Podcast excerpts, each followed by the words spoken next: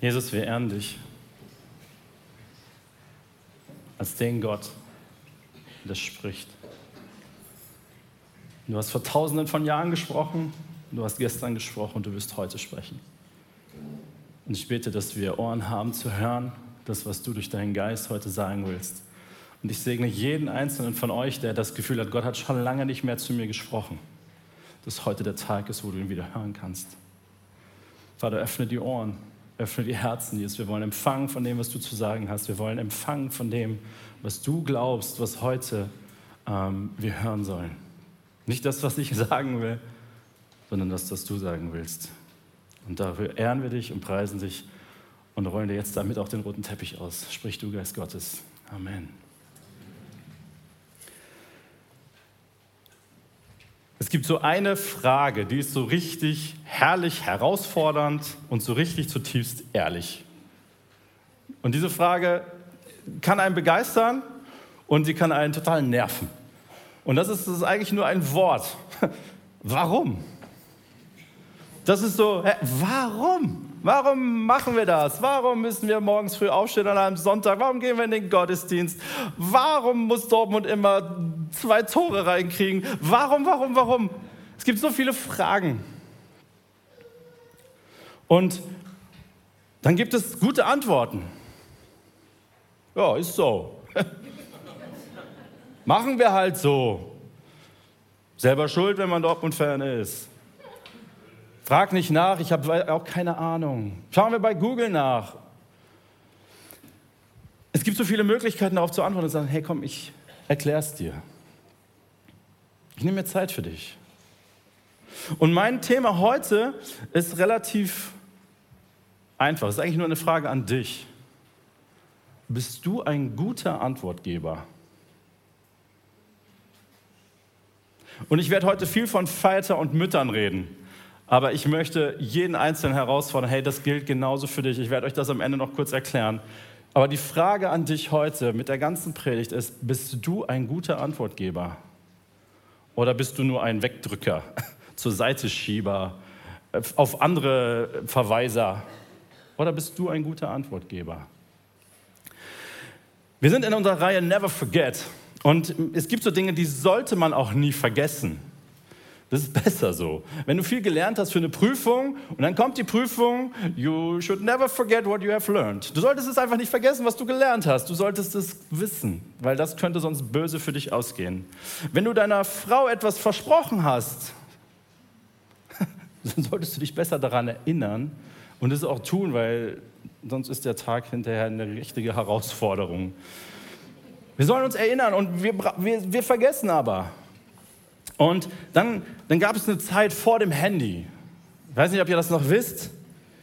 Da hat man sich solche Dinger gemacht. Das ist tatsächlich ein altes Taschentuch.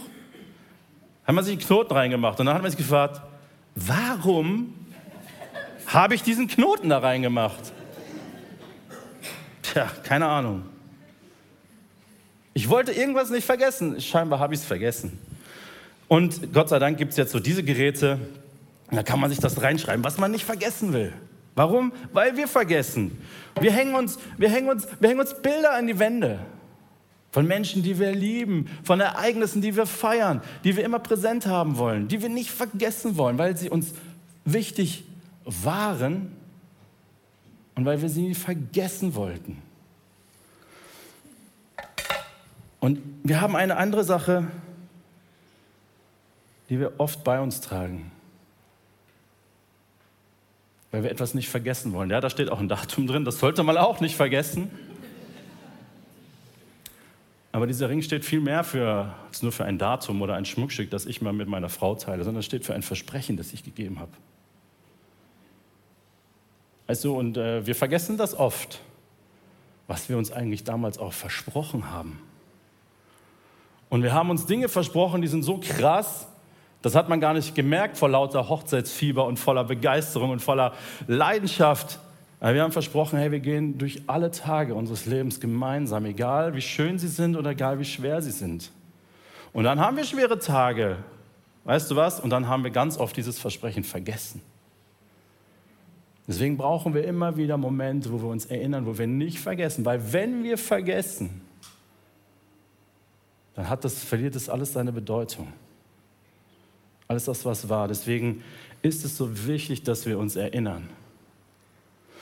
Aber es geht nicht nur darum, dass wir uns selber erinnern, sondern es geht auch darum, dass wir das, was wir in uns tragen, weitergeben, damit es nicht vergessen wird.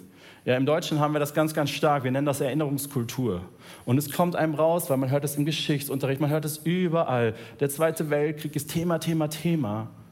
Und denkt, oh, ich kann es nicht mehr hören. Aber es ist so wichtig, dass wir es nicht vergessen. Und wie wichtig dieses Thema ist, das war auch Gott schon klar. Und immer wieder lesen wir in der Bibel eine Aufforderung, und ich möchte sie euch exemplarisch vorlesen aus dem zweiten Buch Mose 12, Vers 26 und 27. Wenn eure Kinder euch fragen, was bedeutet dieser Brauch, dann sollt ihr antworten. Wenn euch eure Kinder fragen, was bedeutet dieser Brauch, dann sollt ihr antworten. Viele Dinge wissen wir, ja, wann die Geburtstage unserer Familie sind, aber was bedeuten dann gewisse Feste? Warum feiern wir gewisse Dinge eigentlich? Was ist der tiefere Sinn vom Abendmahl? Was, was, was bedeutet das Vaterunser? Was, was, was sind Dinge, die wir eigentlich nie vergessen sollten? Und Kinder fragen es, ah, weiß ich nicht, frag mal im Abenteuerland nach. Frag Martin, der weiß das. Es ist so, so wichtig, dass wir in solchen Situationen gelernt haben, gute Antworten zu geben. Und eine gute Antwort kann auch sein, weißt du was? Das weiß ich gerade echt selber nicht. Es geht nicht um Besserwisserei, es geht nicht um Klugscheißerei, sondern es geht darum, gute Antworten zu geben, ehrliche Antworten zu geben. Antworten zu geben, die ein Kind nehmen kann und in ihr Fundament einbauen kann. Wir werden jetzt in der Fokuswoche viel äh, von diesem Gebet auch hören, dem Schma Israel. Das ist das große Gebet der Juden. Und ich finde, das baut sich perfekt auf für unser Thema. Das fängt nämlich an in 5. Mose 6 mit dem Vers 4. Höre Israel. Der Herr ist unser Gott, der Herr allein. Was für ein Statement. Der Herr ist unser Gott, der Herr allein und niemand sonst. Und du sollst den Herrn, deinen Gott, lieben mit ganzem Herzen und mit deiner ganzen Seele und mit deiner ganzen Kraft. Das sollst du tun. Das ist das Allerwichtigste. Es gibt einen Gott und du sollst ihn lieben. Und du sollst mit deiner ganzen Kraft und deiner ganzen Seele dahinter stehen. Und deswegen habe ich jetzt Elberfelder äh, Übersetzung gewählt. Und du sollst deinen Kindern einschärfen ich habe es extra so gewählt. Du sollst deinen Kindern einschärfen und du sollst davon reden. Wenn du in deinem Haus sitzt und wenn du auf dem Weg gehst und wenn du dich hinlegst und wenn du aufstehst. Du sollst es deinen Kindern einschärfen, egal wo du bist, egal in welcher Situation, ob ihr gerade in den Urlaub fahrt, ob du deine Kinder gerade in die Schule bringst. Ob, ja, da stehen so Sachen, die sagen, ja, das ist eigentlich immer steht da. Egal in welcher Situation du bist, egal was du tust, du sollst deinen Kindern einschärfen, hey, wir haben einen Gott und den wollen wir lieben von ganzem Herzen und wir wollen sein Herz kennen.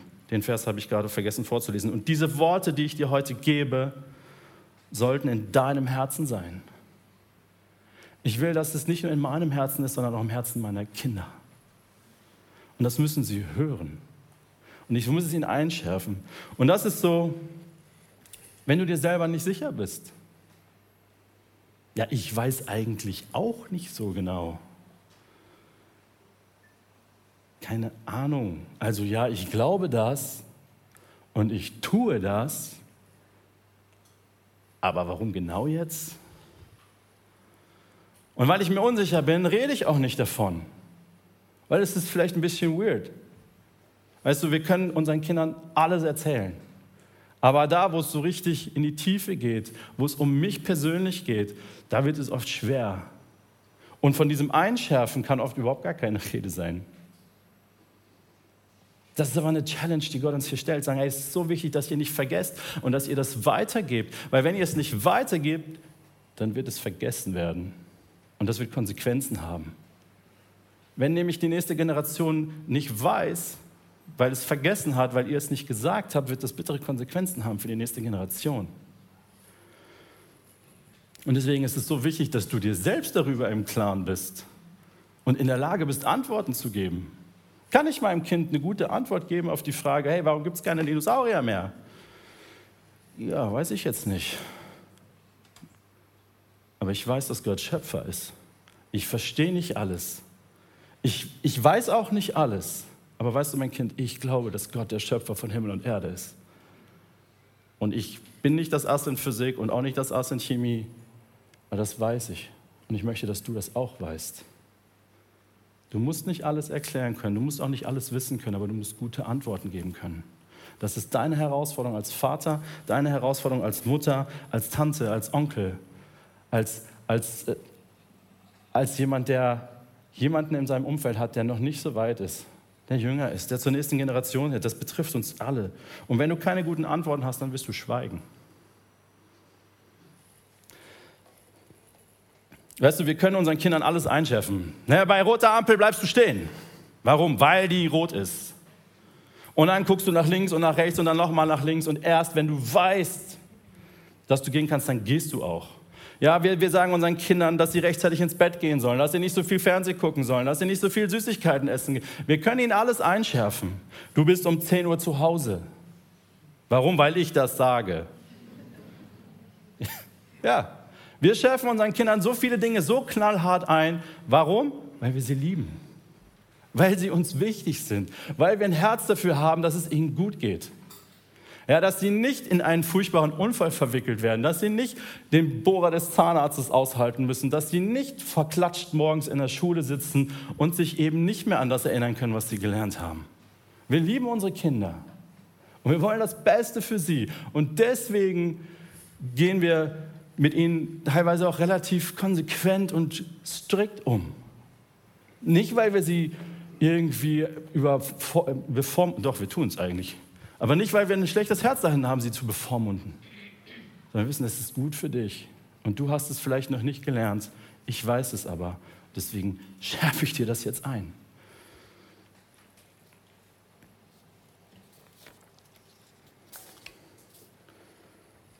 Aber wenn es dann um geistliche Themen geht, das ist schwierig. Das überlassen wir den Profis. Ist das nicht oft so, dass wir uns unsicher sind und dann nicht wissen, wie sollen wir mit theologischen Themen umgehen? Wie sollen wir mit moralisch-ethischen Themen umgehen? Ja, wie, wie, wie kläre ich mein Kind gut auf? Wie, wie kann ich ihm moralische Maßstäbe weitergehen? Ach, das können die anderen besser. Ich habe da ein Buch, lies das mal. Das machen die im Bio-Unterricht schon. Weißt du, wir haben so viele Einflussnehmer auf unser Kind. So viele Kinder, die schon mit einem Jahr in der Kita sind. Und da fängt es an. Da sind Leute, die meinen es hoffentlich gut mit deinem Kind. Da sind Lehrer, Trainer, da sind so viele Mitschüler, da, da sind die Leiter auch im Abenteuerland. Und überall sind Menschen, die Einfluss auf mein Kind nehmen. Und hoffentlich meinen sie es gut. Aber da sind so viele Ansichten, da sind so viele Gedanken, da ist so viel Verwirrung. Da sind so viele Fragen. Hey, was ist eigentlich eine Familie? Wer gehört zu einer Familie? Wie sieht das aus? Wer ist eigentlich der Mensch? Tja, gute Frage. Ist das ein Zufallsprodukt oder ist das wirklich Krone der Schöpfung? Da sind so viele verschiedene Themen, ähm, die wir vielfach unseren Kindern gar nicht beantwortet haben. Und dann werden andere Einflussnehmer ihnen erklären, wie sie die Welt sehen und warum sie glauben, dass das jetzt so richtig ist. Wie wichtig bin ich eigentlich? Ah, du bist das Wichtigste. Oder du bist nix. Je nachdem, an wen du gerätst. Warum bin ich? Was ist der Sinn von all dem? Wenn du keine guten Antworten hast, dein Kind wird Antworten bekommen, keine Frage. Aber sind das die Antworten, die es hören soll? die wichtig sind, die ein Fundament bauen.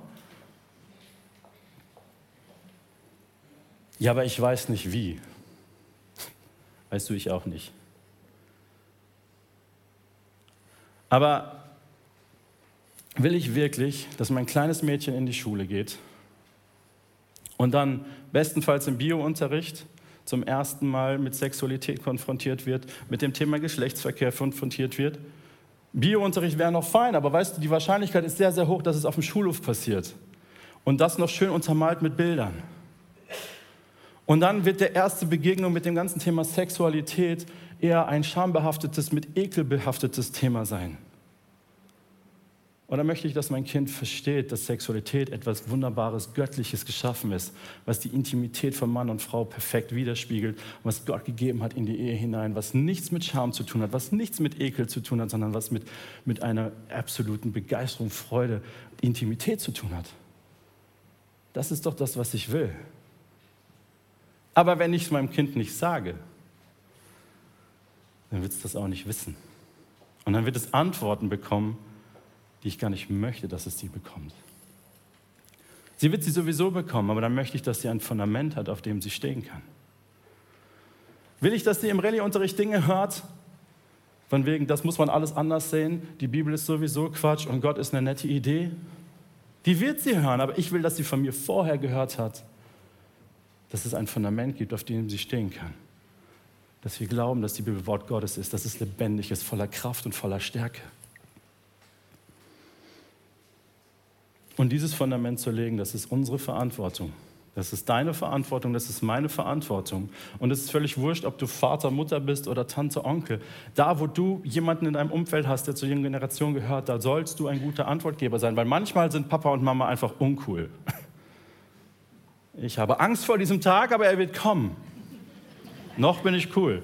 Aber irgendwann werde ich nicht mehr cool sein. Weißt du, und dann möchte ich, dass Joas jemanden hat, zu dem er gehen kann und sagt, weißt du was, Papa, boah, nee, da, da möchte ich überhaupt nicht mit Papa drüber reden, aber, aber du bist cool. Ich vertraue dir. Papa vertraut dir. Und ich habe eine Frage an dich. Und dann will ich, dass du meinem Sohn eine gute Antwort gibst. Weil ich es nicht mehr kann, weil er mich gerade nicht cool findet. Deswegen, es geht nicht nur darum, dass Papa und Mama, Papa und Mama legen Fundamente. Das ist so, so wichtig. Das tut nicht das Abenteuer und das tut nicht die Powerbox. Weißt du, wir lieben unsere, unsere Arbeiten mit den Kindern. Wir sind so dankbar für jeden Mitarbeiter, der sich von ganzer Herzen und Leidenschaft da rein investiert. Aber wenn du das nicht zu Hause tust, dann wird es keine ernsthafte Bedeutung wahrscheinlich haben. Es gibt so in so Situationen, wie soll ich denn von meinem Siegen und meinen Niederlagen mit meinen Kindern reden? Es ist so einfach zuzugeben, dass man Fehler gemacht hat. Aber dass Gott vergibt. Aber das muss ich tun. Ja, wenn mein Kind glaubt, ich bin Superman, dann fühlt sich das gut an. Aber es ist doch nicht die Wahrheit. Und mein Kind soll auch wissen, dass ich Struggle habe, dass Papa Fehler macht. Aber dass mir vergeben wird und dass dir auch vergeben wird. Und wie sehr Kinder gucken, was du machst, das hast du selber schon gesehen. Weißt du, letztens, das war, weiß ich nicht, letzte Woche, wir haben Salat gemacht und es gab Pommes. Pommes? Ja, ich glaube. Egal. Auf jeden Fall, Joas wollte keinen Salat essen. Warum auch? Gibt ja was Besseres. So, ich habe mir Salat, ich habe dann Salat, weil ich dachte, naja, bist du ein Vorbild sein, ich nehme Salat. Krabbelt Joas zu mir auf den Schoß und sagt, Papa, ich will auch. Ja, klappt nicht immer. Aber das war so ein cooles Beispiel. Ja, wenn Papa das isst, dann muss es doch vielleicht gut sein, dann probiere ich doch auch. Und er hat es gegessen. Fand es super. Kinder gucken, was machst du? Bist du ehrlich? Kannst du mit Zweifeln umgehen? Kannst du deinem Kind auch sagen, hey, weißt du was, manchmal habe ich auch Zweifel. Weißt du was, das ist eine gute Antwort. Weil irgendwann wird auch der Glaube der Kinder erwachsen werden müssen. Und sie werden selbstständig glauben müssen. Und dann ist es so, so wichtig, dass wir ein Fundament ihnen mitgegeben haben auf dem sie dann ihren Glauben nochmal neu aufbauen können. Und da müssen wir keine Angst vor haben, sondern dafür müssen wir Verantwortung übernehmen. Und deswegen nochmal meine Frage, bist du ein guter Antwortgeber? Oder ist bei dir Schweigen im Wald, wenn dich jemand fragt, warum machen wir das eigentlich? Was bedeutet das eigentlich?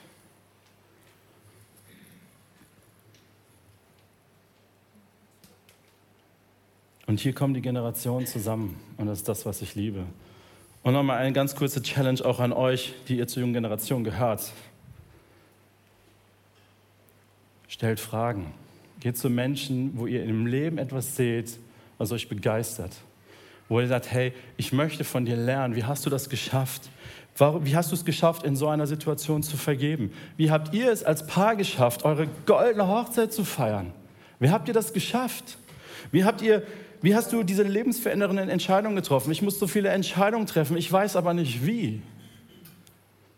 Es ist eure Verantwortung, auch als junge Generation hinzugehen zu Menschen, wo ihr etwas seht in ihrem Leben und sie zu fragen. Und sie sollen euch und sie werden euch gute Antworten geben, damit ihr nicht vergesst, damit ihr von dem profitiert, was sie erlebt haben. Und stellt ihnen auch die Fragen nach ihren Zweifeln. Weißt du was? Niemand, der hier sitzt, auch niemand, der jetzt hier steht, ist frei von Zweifeln. Niemals. Es kommt immer wieder. Frage ist nur, wie gehe ich damit um und wie stark ist mein Fundament? Und du kannst ihnen die Frage stellen und ich hoffe, sie werden dir ehrliche Antworten geben.